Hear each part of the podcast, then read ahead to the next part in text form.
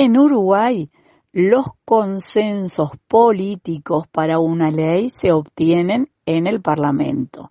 Solo el Parlamento uruguayo y eh, en conjunto con la promulgación o a veces propuesta del, Ejecutivo pueden eh, dictaminar las leyes. Por lo tanto, si hay acuerdo parlamentario y mayorías parlamentarias suficientes para sancionar la ley, es lo único que se necesita para la aprobación de, esta reforma. Eso es lo que yo mm, opino.